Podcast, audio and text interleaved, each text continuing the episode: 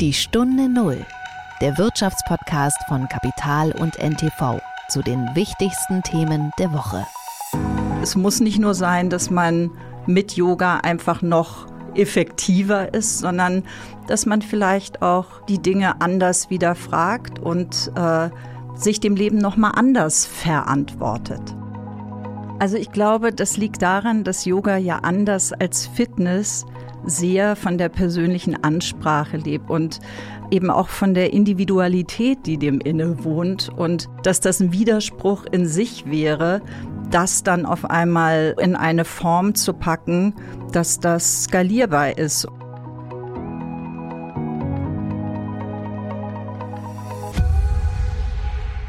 Es ist Freitag, der 12. Januar und wir begrüßen Sie äh, zum einen ganz herzlich äh, im neuen Jahr, das ja schon gar nicht mehr so neu ist. Und zum zweiten äh, möchten wir Sie begrüßen in der ersten Folge der Stunde Null im Jahr 2024. Wir sind Nils Kreimeier und Martin Käble.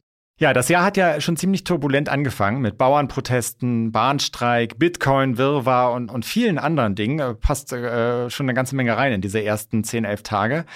Äh, wir starten stattdessen erstmal ganz in Ruhe mit einer Runde Yoga. Dafür habe ich mit Patricia Thielemann gesprochen, einer ehemaligen Schauspielerin, die aus Yoga ein erfolgreiches Geschäftsmodell gemacht hat. Das war die Woche.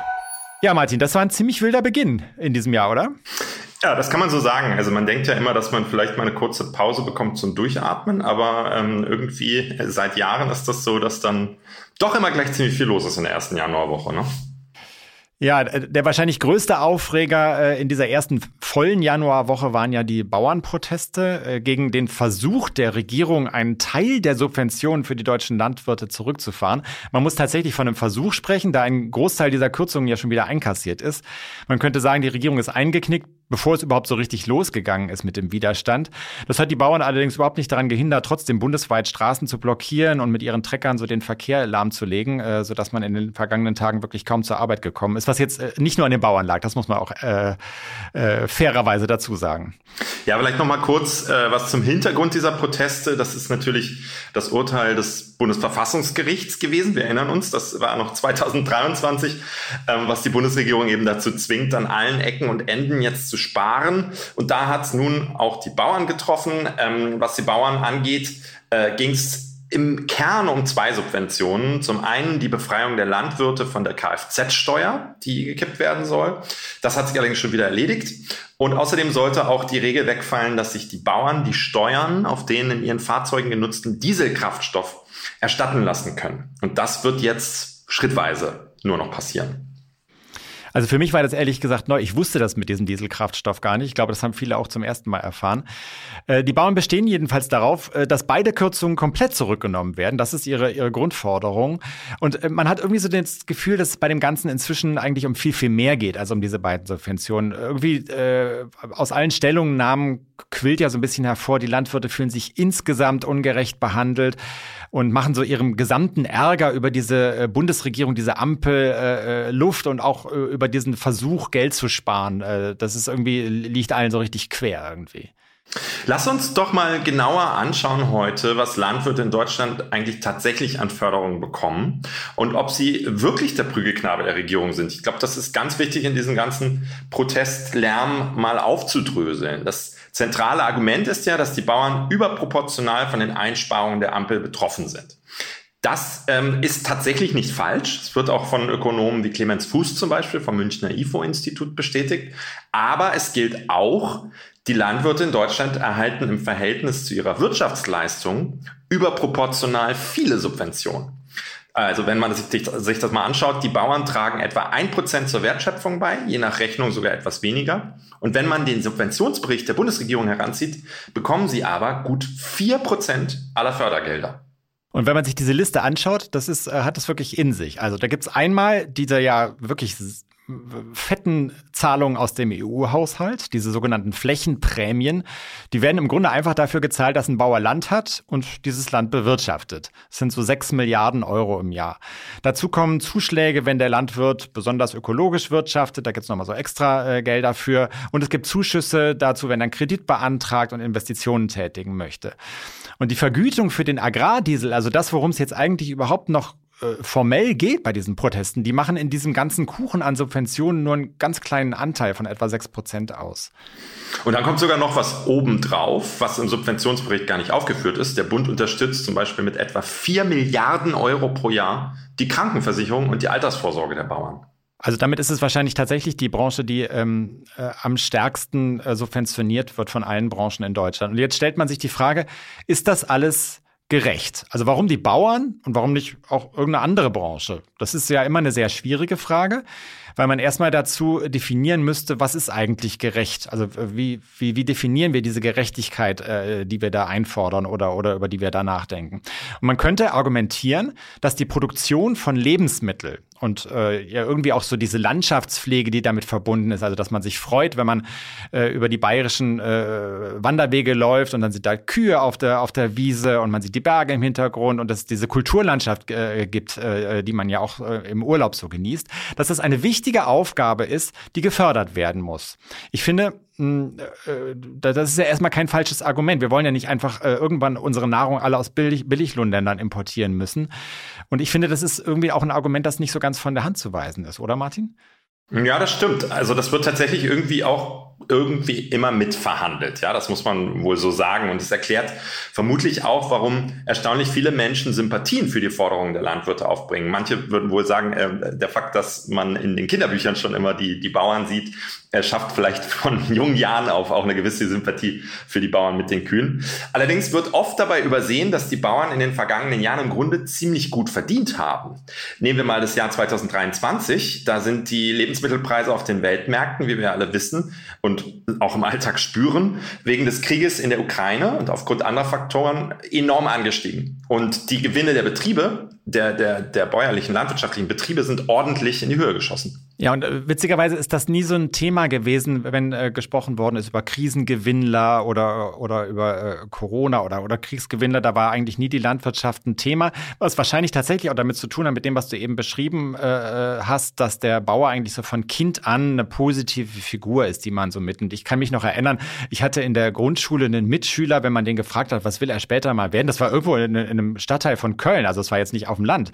Wenn man den gefragt hat, was will er später mal werden, hat er gesagt, ich möchte Bauer im Bern Berner Oberland werden. Und dann war ich tatsächlich Jahre später äh, äh, mal wirklich im Berner Oberland in der Schweiz und habe ich sofort verstanden, was er meinte, weil das ist sozusagen, es gibt nichts, was mehr irgendwie für heile Welt äh, und äh, steht als, als, als diese Landschaft dort. Und das ist natürlich gar nicht immer äh, tatsächlich das realistische Abbild von, von der Art, wie Landwirtschaft stattfindet. Ich finde, was in dieser ganzen Lage äh, erstaunlich ist und, und wo ich Schwierigkeiten habe, das zu verstehen, ist dieser immense Furor und diese, dieser Mangel an, an Bereitschaft zu einem Kompromiss, der in diesen Protesten ja irgendwie spürbar wird. Ähm, und ich habe so ein bisschen die Befürchtung, dass wir, es, es wird ja noch mehr kommen. Also es werden ja äh, weitere Kürzungen sich durch die Gesellschaft fressen. Das ist äh, nicht zu vermeiden angesichts dieses Urteils zur Schuldenbremse. Und ich fürchte so ein bisschen, dass wir da jetzt äh, Anfang Januar so eine Blaupause dafür gesehen haben, wie weitere Demonstrationen äh, ablaufen werden. Die Stunde Null. Das Gespräch. In dieser Woche geht es um ein Thema, äh, das sich im Grunde in den vergangenen Jahren so aus einer Nische heraus äh, ja zu einem richtigen Wirtschaftsfaktor entwickelt hat, und zwar um Yoga. Äh, du machst auch Yoga, oder Martin? Ja, tatsächlich recht viel und auch seit Jahren und ähm, kann es nur empfehlen. Du bist jedenfalls nicht allein. Also einer Studie des Allensbach-Instituts zufolge betreiben so knapp vier Millionen Deutsche inzwischen regelmäßig Yoga. Also, wenn man ganz kurz das nochmal sagt, was es eigentlich ist, ist ein Bewegungstraining, das ja äh, dessen Vertreter so für sich beanspruchen, Körper und Geist des Menschen zu stärken. Also es, es wird nie so als reine Sportart nur betrieben, jedenfalls bei den meisten nicht. Und damit verbunden ist eigentlich inzwischen so ein richtig äh, richtiger Markt. Also weltweit werden nach Schätzung äh, um die 130 Milliarden Dollar damit pro Jahr umgesetzt. Da kommt dann eigentlich nicht nur kommen nicht nur die Kurse rein, sondern natürlich auch Geld für Kleidung, Yoga, Matten und den ganzen Kram.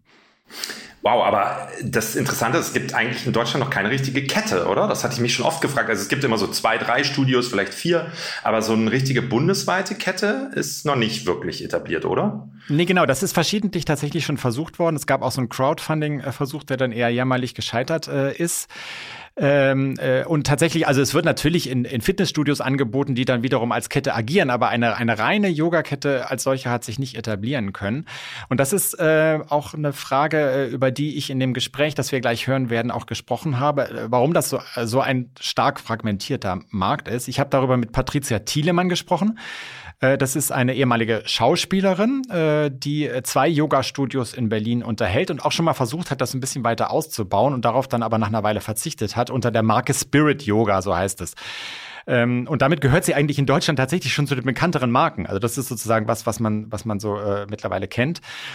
Äh, und sie hat den, diesen Versuch, das Ganze auszubauen, also man würde jetzt skalieren sagen im, im Start-up-Deutsch, äh, dann ziemlich schnell wieder aufgegeben.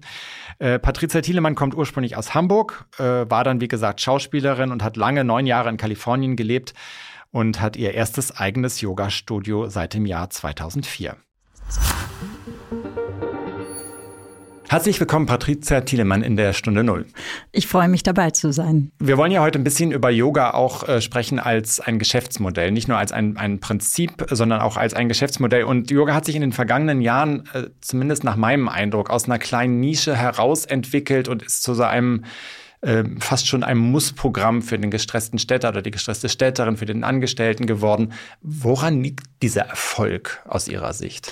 Na, Yoga wirkt einfach. Einmal auf körperlicher Ebene, dass es eben entstressend wirkt und den Menschen wieder in seine Kraft führt aber eben auch auf mentaler Ebene, dass es zu einer größeren Klarheit führen kann. Und gerade wo wir alle so einer großen Aufmerksamkeitsökonomie ausgesetzt sind, führt einen eben Yoga wieder raus aus alledem hin zum Wesentlichen, hin auch in die Klarheit. Ähm, Sie sagen Aufmerksamkeitsökonomie. Äh, was, was meinen Sie damit? Naja, überall wird um unsere Aufmerksamkeit gebuhlt. Egal, wo wir hingehen, überall heißt es, kaufen, kaufen, kaufen. Und überall wird immer lauter gebrüllt, wenn wir die Zeitung lesen, wenn wir ins Internet gehen. Überall wird um uns, um die Aufmerksamkeit gebuhlt. Und da wieder Herr, Herrin der eigenen Aufmerksamkeit zu werden, das ist ja gar nicht so einfach. Und da kann Yoga eben auch einen großen Beitrag leisten, wieder selber zu entscheiden, wo möchte ich meine Aufmerksamkeit reinlenken und wo ist es eigentlich verlorene Zeit und äh, bringt mich nicht wirklich weiter. Das heißt, es versucht so ein bisschen den, den Lärm, auch vielleicht auch das Tempo rauszunehmen aus, aus dem, was wir als Alltag begreifen? Unbedingt, weil gewöhnlich laufen wir ja im Alltag gegen die Zeit. Zeit ist immer Thema. Das heißt, wir rennen von einem Termin zum anderen. Und im Yoga haben wir die Möglichkeit, zumindest temporär in so eine Zeitlosigkeit einzutauchen. Das heißt wirklich in so einen Raum, der uns mal innehalten lässt. Und dadurch werden wir in diesem Raum wieder ein Stück freier oder so, wie Viktor Frankl, der Holocaust-Überlebende und Psychiater sagt, zwischen Reiz und Reaktion liegt ein Raum und in diesem Raum sind wir frei. Und ich glaube, diesen Raum, den kann uns Yoga erschließen. Mhm. Jetzt gibt es ja, wenn äh, Sie Yoga als Unternehmerin auch betreiben, die Sie ja nun sind, ähm, aus meiner Sicht da so einen gewissen Grundkonflikt. Auf der einen Seite sagen Sie, äh, es geht darum, eigentlich rauszukommen aus dem Stress, aus dem Tempo, aus dem Druck auch. Auf der anderen Seite ist es natürlich damit verbunden, dass Sie äh, auch, auch Geld damit verdienen und was ja auch völlig legitimes Anliegen sozusagen ist. Aber wie lösen Sie für sich eigentlich diesen Grundkonflikt auf? Äh, den löse ich dadurch auf, indem es mir nicht darum geht, möglichst weiter in die Breite zu wachsen und immer mehr zu wollen und vielleicht jetzt irgendwie eine große Kette mit Spirit Yoga aufzumachen, sondern ähm, mehr auf Qualität zu setzen, also auch bewusst Maß zu halten und eben eher in die Tiefe das Unternehmen, die Yoga-Organisation weiterzuentwickeln und jetzt nicht quantitativ in die Breite. Mhm. Vielleicht können wir an der Stelle mal ein bisschen äh, tatsächlich zu Ihren persönlichen Erfahrungen mit dem Aufbau äh, Ihres Studios kommen. Sie haben im Moment zwei Studios, richtig? Und die haben Sie äh, nacheinander aufgebaut. Wie ist es dazu gekommen? Also ich habe ähm, sehr lange, neun Jahre lang in Kalifornien gelebt und dort verschiedene Yoga-Aus- und Weiterbildungen absolviert. Ich war da noch in Indien und irgendwann kam der Punkt, dass ich gesagt habe, ich möchte meine eigene Schule aufmachen und ich möchte vor allem dieses kalifornische Lebensfeel, diesen Geist, den ich dort erleben durfte, dass ich den in Form von Yoga nach Berlin trage. Und dann habe ich 2004 mein erstes Spirit Yoga Studio am Hackischen Markt eröffnet.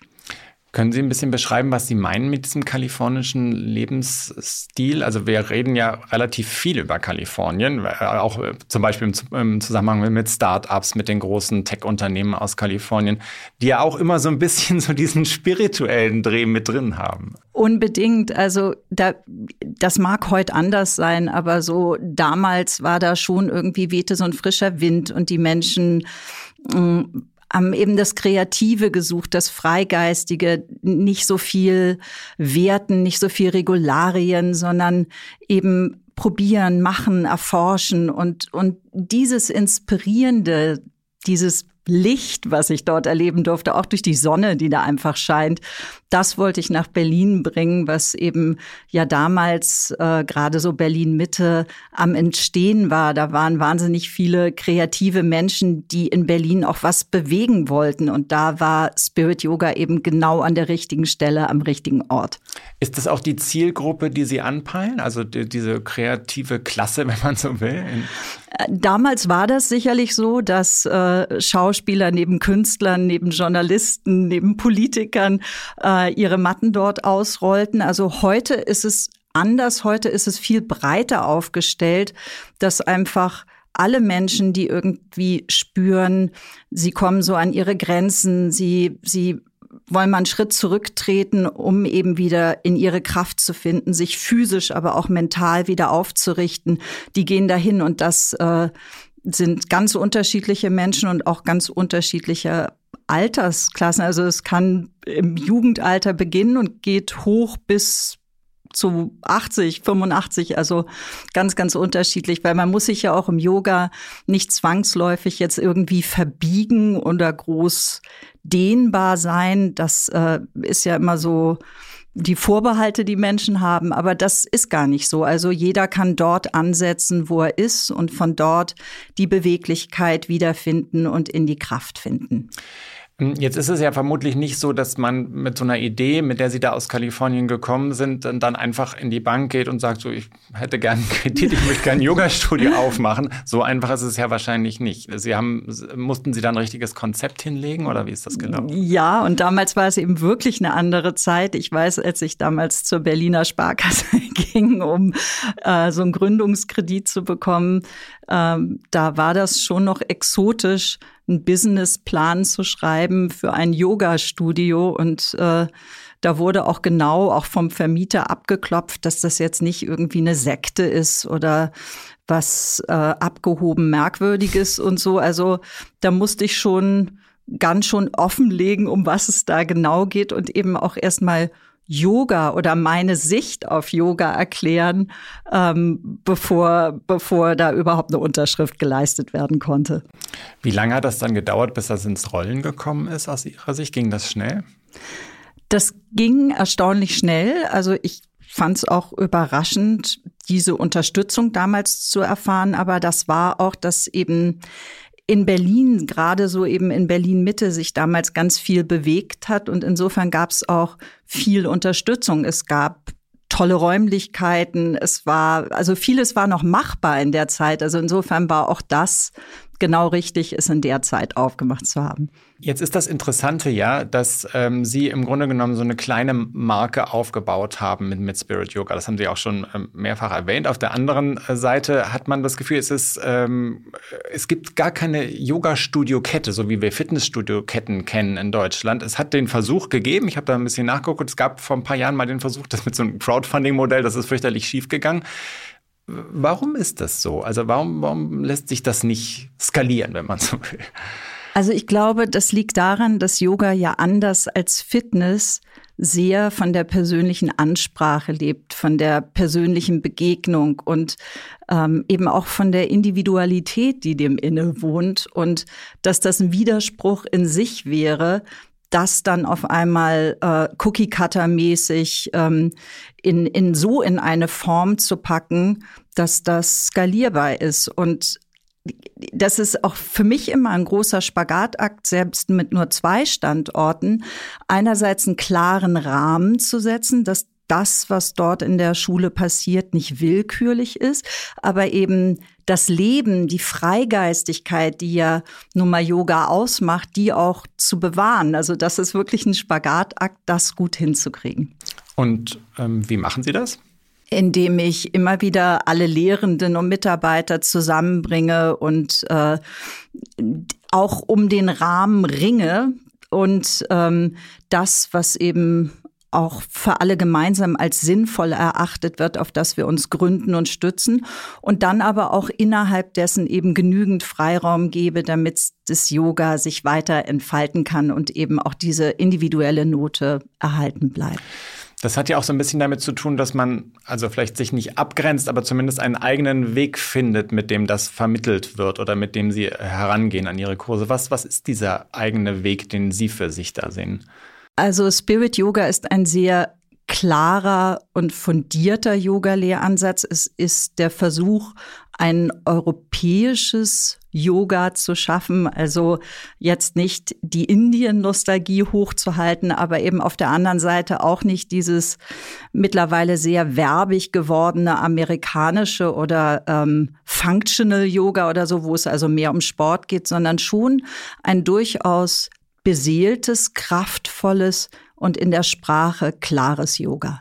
Also so eine Balance zwischen so einem Powersport, äh, äh, aber äh, und auch einem totalen spirituellen Ansatz. Irgendwo so in, in, in der Mitte, verstehe ich das richtig? Oder? Ich würde eher sagen, äh, ja, konzentriert auf das Wesentliche und dass man es andersrum denken muss, wenn es darum geht, Menschen in ihre Kraft zu führen mit Yoga, in die Klarheit zu führen, dann zu schauen, welche Komponenten sind da wichtig. Und da ist zum einen natürlich eine motivierende, inspirierende körperliche Praxis wichtig, aber eben auch so der achtsame Ansatz, dass Menschen lernen, wirklich einen Schritt zurückzutreten, nicht zu werten, zu dieser Klarheit hinzufinden, also das Maß der Dinge zu finden, damit sie in diese Kraft, die dort angestrebt wird, für sich finden können. Und da spielen eben verschiedene Faktoren eine Rolle.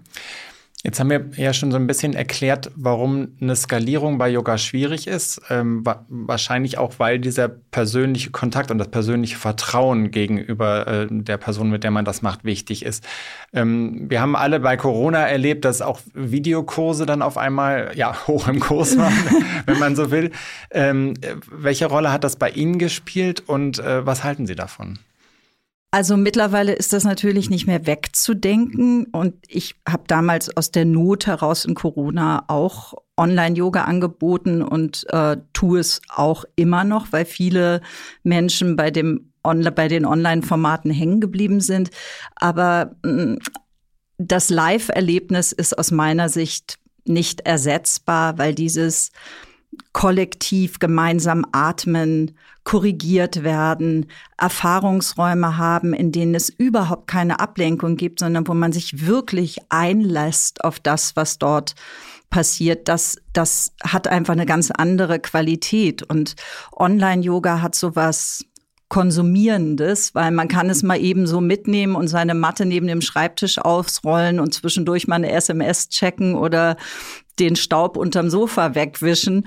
Und äh, insofern ist es was, was an der Oberfläche bleibt. Man kommt nicht wirklich zum Kern. Da sind wir wieder in dieser Business-Logik-Frage, nicht? Also inwieweit äh, ist das eine Reparaturwerkstatt für, für, für, für, den, äh, für die Leistungsgesellschaft sozusagen? Ja, das, ähm, das könnte man eben meinen, dass das äh, ein Reparaturbetrieb für die Leistungsgesellschaft ist, aber Yoga richtig verstanden führt ein in die innere Freiheit und führt ein in eine Wachheit, in eine Präsenz. Und ich glaube, dass ähm, dass dann Menschen, wenn sie Yoga machen, auch vielleicht im Unternehmenskontext, dass es gut auch sein kann, dass jemand sagt, er will nicht mehr im Hamsterrad laufen und äh, und lässt es alles, weil er auf einmal sein Leben aus einer anderen Perspektive sieht. Also es muss nicht nur sein, dass man mit Yoga einfach noch effektiver ist, sondern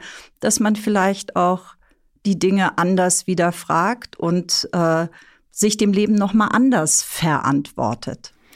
Sie bieten ja auch etwas an, das sich, glaube ich, Business Yoga nennt. Ja, äh, richtig. Ja. Äh, was genau steckt dahinter? Also in Yogakursen für Unternehmen kann eben vor allem so stressbedingten Erkrankungen wie Rücken- und Kopfschmerzen entgegengewirkt werden. Die Resilienz wird gefördert. Es hilft, agil zu bleiben oder zu werden. Und es wird auch so eine so eine wohlwollend wertschätzende Grundhaltung im Yoga kultiviert und die kann natürlich auch das Betriebsklima verbessern. das ist ein frommer Wunsch. und und wie, wie wird das wahrgenommen? Also, also wird das von, von Firmen stark angenommen bei Ihnen oder? Ja, auf jeden Fall, weil ich, mittlerweile gehört das schon dazu. Man muss ja auch den Mitarbeitern was bieten. Und ähm, es ist nur wichtig dabei, dass es eben auch ein Ansatz ist, der fundiert ist und auch was bringt, dass es jetzt nicht irgend so ein esoterisches Pling-Pling ist, sondern schon was, was äh, eben auch Impact hat und tatsächlich dem Stress entgegenwirkt und äh, die Menschen zurück in ihre Kraft bringt. Hm, ich würde gerne dieses Stichwort esoterisches Pling-Pling mal aufgreifen. Sie haben ähm äh, wir, wir haben ja wahrscheinlich viele Hörerinnen und Hörer, die jetzt äh, auch überlegen zum neuen Jahr, äh, vielleicht fängt man an mit einem Yogakurs und es gibt so viele Angebote da draußen. Es gibt die kleinen äh, Angebote an der Ecke, es gibt aber auch die im Rahmen von Fitnessstudios. Was würden Sie sagen, woran erkennt man oder woran, wie unterscheidet man ein gutes von einem schlechten Angebot? Ganz, ganz äh, klar gesagt. Oder sogar vielleicht den Scharlatan äh, von einem, einem richtigen Yoga-Angebot. Ja, also ich glaube, man sollte sich selber immer erstmal die Frage stellen, was ist imposant und was ist wesentlich. Und auch wenn man in so einen Yogakurs reingeht, eben nicht den gesunden Menschenverstand über Bord werfen, sondern auch kritisch hinterfragen, auch für sich überprüfen, ist das Gegenüber, ist der Lehrende, der da steht, hat er eine Präsenz, kann der Yoga so vermitteln, dass es einen motiviert, dass es einen inspiriert und einen Unterschied macht? Oder ähm, oder ist das nicht mehr als heiße Luft? Und ich glaube, da kann man schon auf sein eigenes Gefühl hören. Und natürlich ist es, ist es wichtig auch zu schauen, naja, also ähm, wird da klischeehaft mit Yoga umgegangen. Also ich finde es immer oft so, wenn dann überall, weiß ich nicht, kleine Buddha-Bildchen und hier nochmal irgend, irgendwas indisch angehauchtes und so. Das kann natürlich auch wertvoll und gut sein, aber an sowas würde ich eben immer, ich, ich würde das genau abklopfen und gucken, sind das jetzt, ist das jetzt hübsch dekoriert oder steht da was dahinter? Also Sie haben keine Buddha-Bildchen, weiß ich. Nee, es ist ja ein aufgeklärter europäischer Yoga-Stil. Und aber wissen Sie, was, was daran auch ganz interessant ist? Ich habe das manchmal, dass Menschen zu mir kommen und sagen, nach so einem Yogakurs mir, mir ein Kompliment machen wollen und sagen dann, also das hat mir besonders gut gefallen, weil das war ja so überhaupt nicht spirituell. Und dann zucke ich so ein bisschen, weil es mir sehr wichtig ist, dass die Menschen eben auch in ihrem Spirit, in ihrer Seele angesprochen werden. Und wenn ich dann nachfrage, wie das denn gemeint ist, dann äh, kommt, ja, also es hat nicht diese in die Honigtöpfe fallende esoterische Sprache, sondern es ist klar und auf den Punkt vermittelt und ich fühle mich innerlich freier und kann wieder durchatmen und dann kann ich das Kompliment ganz gut annehmen, weil eben das, was ich meine, was Spiritualität für mich ausmacht, aufatmen können, aufleben können, dass das eben sehr wohl da drin ist. Aber dafür muss man ja nicht Shanti Shanti Om machen. Ja, wahrscheinlich hat das zu tun mit so einem gewissen Misstrauen, äh, das ja wahrscheinlich manche Menschen haben gegenüber so einem esoterischen Firlefanz, dass der dahinter steht, dass es eben keine Verbindung gibt zwischen, zwischen der Spiritualität und, und dem sportlichen Aspekt, sondern dass es so ein was Aufgesetztes ist, oder? Ja, es ist es ist eben leider manchmal nicht authentisch und Yoga ist ja auch in den letzten Jahren enorm populär geworden und natürlich führt das auch dazu, dass so diese Bilder, die man mit Yoga verbindet, diese Klischees, dass die natürlich auch stärker werden und äh, in aller Munde sind und so. Und da die Spreu vom Weizen zu trennen, das ist nicht immer so einfach. Das heißt aber auch, man muss dann bei der Wahl schon sehr stark auf sein persönliches Gefühl und auf sein Bauchgefühl vertrauen. Es gibt nicht so wirklich objektive Kriterien, weil, äh, also ich frage das auch deswegen, weil es gibt ja nun durchaus auch eine Art von einer körperlichen Betätigung, die auch falsch sein kann, richtig für einen. Also mit der man, mit der man sich auch äh, ein möglicherweise bestehendes Problem noch verschärft. Äh, unbedingt. Und man sollte jetzt nicht, wenn man mittleren Alters ist und vielleicht sowieso schon einen Bandscheibenvorfall hat, sich irgendwo auf den Kopf stellen lassen. das, ähm, das kann halt denkbar schiefgehen. Ähm, natürlich gibt es Kriterien, dass fundierte langjährige Ausbildung schon auch zumindest zumindest so ein Garant dafür geben, dass da jetzt kein Humbug betrieben wird. Aber trotzdem ist es eben, man sollte auf das eigene Gefühl hören und ähm, auch abklopfen, wer unterrichtet das, wie lange unterrichtet der, ähm, ja, welchen, welchen, wo hat derjenige seine Ausbildung gemacht, das spielt schon auch eine Rolle und was wird da vermittelt und auch was, was ist eigentlich die Absicht dabei? Also früher war es oft so, dass eben bekannte indische Yogameister gesagt haben, so muss man Yoga machen und dann sind alle wie Lemminge hinterhergelaufen und haben gesagt, okay, jetzt müssen wir erst mal zehn Minuten auf dem Kopf stehen, weil irgendein indischer Meister das gesagt hat. Aber das ist eben für unsere Zeit, für unsere Gesellschaft überhaupt nicht stimmig, weil ich meine, wenn die meisten Menschen morgens erstmal zwei Trassen Espresso trinken, zehn Stunden am Schreibtisch sitzen und verspannten Nacken-Schulterbereich haben, dann wäre das eben keine gute Idee. Man stellt sich erstmal zehn Minuten auf den Kopf. Das ähm, macht die Sache nicht besser und wirkt dann nicht stresslösend mit dem Espresso und mit Nackenverspannung. Und insofern ist schon wichtig, dass man da gute Führung bekommt. Aber prinzipiell Yoga-Lehrerin oder Yoga-Lehrer kann sich jeder nennen, oder? Das ist nichts, was man irgendwie nachweisen muss durch ein Zertifikat oder wie funktioniert das? Naja, es gibt schon Gütesiegel im Yoga, ähm, die die Ausbildung, die, die die Rahmenbedingungen schon irgendwo festlegen. Das heißt aber nicht, dass man, dass jeder Yoga-Lehrer so eine Ausbildung gemacht hat. Also es gibt auch ganz viele Ausbildungen eben, die man auf Bali oder in Indien machen kann.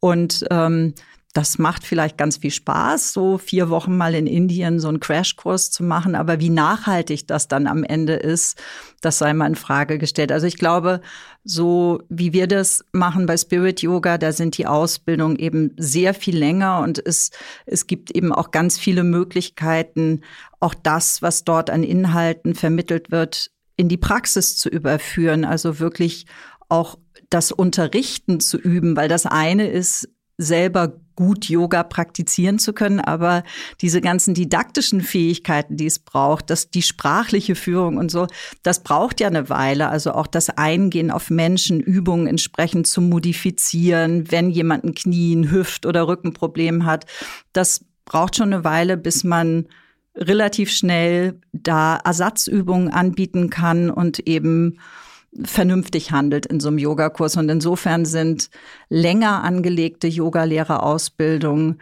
sicherlich sinnvoll, ähm, um das eben auch gewissenhaft und gut vermitteln zu können.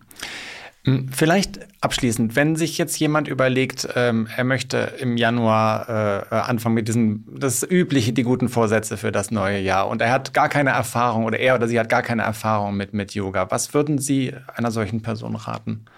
Dann würde ich raten, in einer Yogaschule und nicht im Fitnessstudio einen Basiskurs zu belegen, äh, weil man dort von der Pike auf an lernt, worauf es ankommt. Und gerade ähm, wenn man neu beginnt und vielleicht auch mit bestimmten Beschwerden ins Yoga reingeht, ist es wichtig, einen Lehrer zu haben, der einem eben auch Übungen modifizieren kann und der einem erstmal die Grundlagen gut vermittelt. Und dass man also auf keinen Fall irgendwie online mal eben was da so macht oder im Fitnessstudio das so äußerlich abkriegt. Ich glaube, der eigentliche Wert des Yoga, der erschließt sich erst, wenn man sich wirklich drauf einlässt und am besten eben so einen guten Grundlagenkurs macht, ein, zweimal die Woche dahin geht, das für sich nacharbeitet und so. Und dann hat das Ganze auch wirklich einen Impact. Okay. Also, ja, also ich meine, das ist ja eine recht äh, klare Handlungsempfehlung.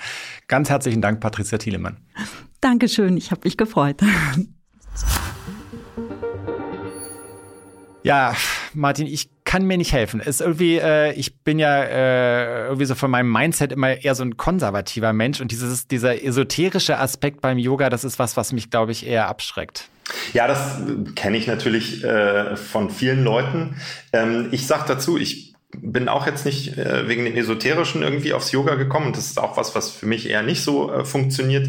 Ich glaube, das muss man entweder ausblenden oder es gibt ja auch sehr viele unterschiedliche Arten von Yoga-Lehrern. Ne? Also manche reden da mehr und bringen es mehr über die esoterische Ebene, bei anderen ist es eben eher ein Sport. Und so halte ich es damit. Ähm, ich ich mache es wirklich als Sport und, und nichts mehr als das. Und das liegt, glaube ich, immer bei jedem selber, welchen Zugang man da findet und zu welchem Studio man dann halt geht. Ja, also Patricia Thielemann hat ja selbst klar gemacht, dass sie eigentlich so einen Mittelweg versucht da zu finden. Das war auch irgendwie ganz überzeugend. Äh, liebe Zuhörerinnen und Zuhörer, ich hoffe jedenfalls, äh, dass Sie gut ins neue Jahr gekommen sind. Äh, und ich, wenn man eins mitnimmt aus einem Gespräch, sicherlich, dass wir alle irgendwie wahrscheinlich mehr Bewegung brauchen. Und ob es nun Yoga ist oder ob es normales Fitnessstudio ist oder ob Sie Fußball spielen, Handball, Badminton oder sonst irgendwas. Oder Paddle ist ja jetzt das neue Ding, habe ich gehört. Dieses, äh, der Nachfolger von Squash sozusagen. Äh, machen Sie es auf jeden Fall und haben Sie Spaß dabei und äh, kommen Sie gut äh, in die weiteren Wochen. Und wir würden uns freuen, wenn Sie auch in der kommenden Woche wieder dabei sind. Alles Gute und Tschüss. Ciao. Die Stunde Null, der Wirtschaftspodcast von Kapital und NTV zu den wichtigsten Themen der Woche.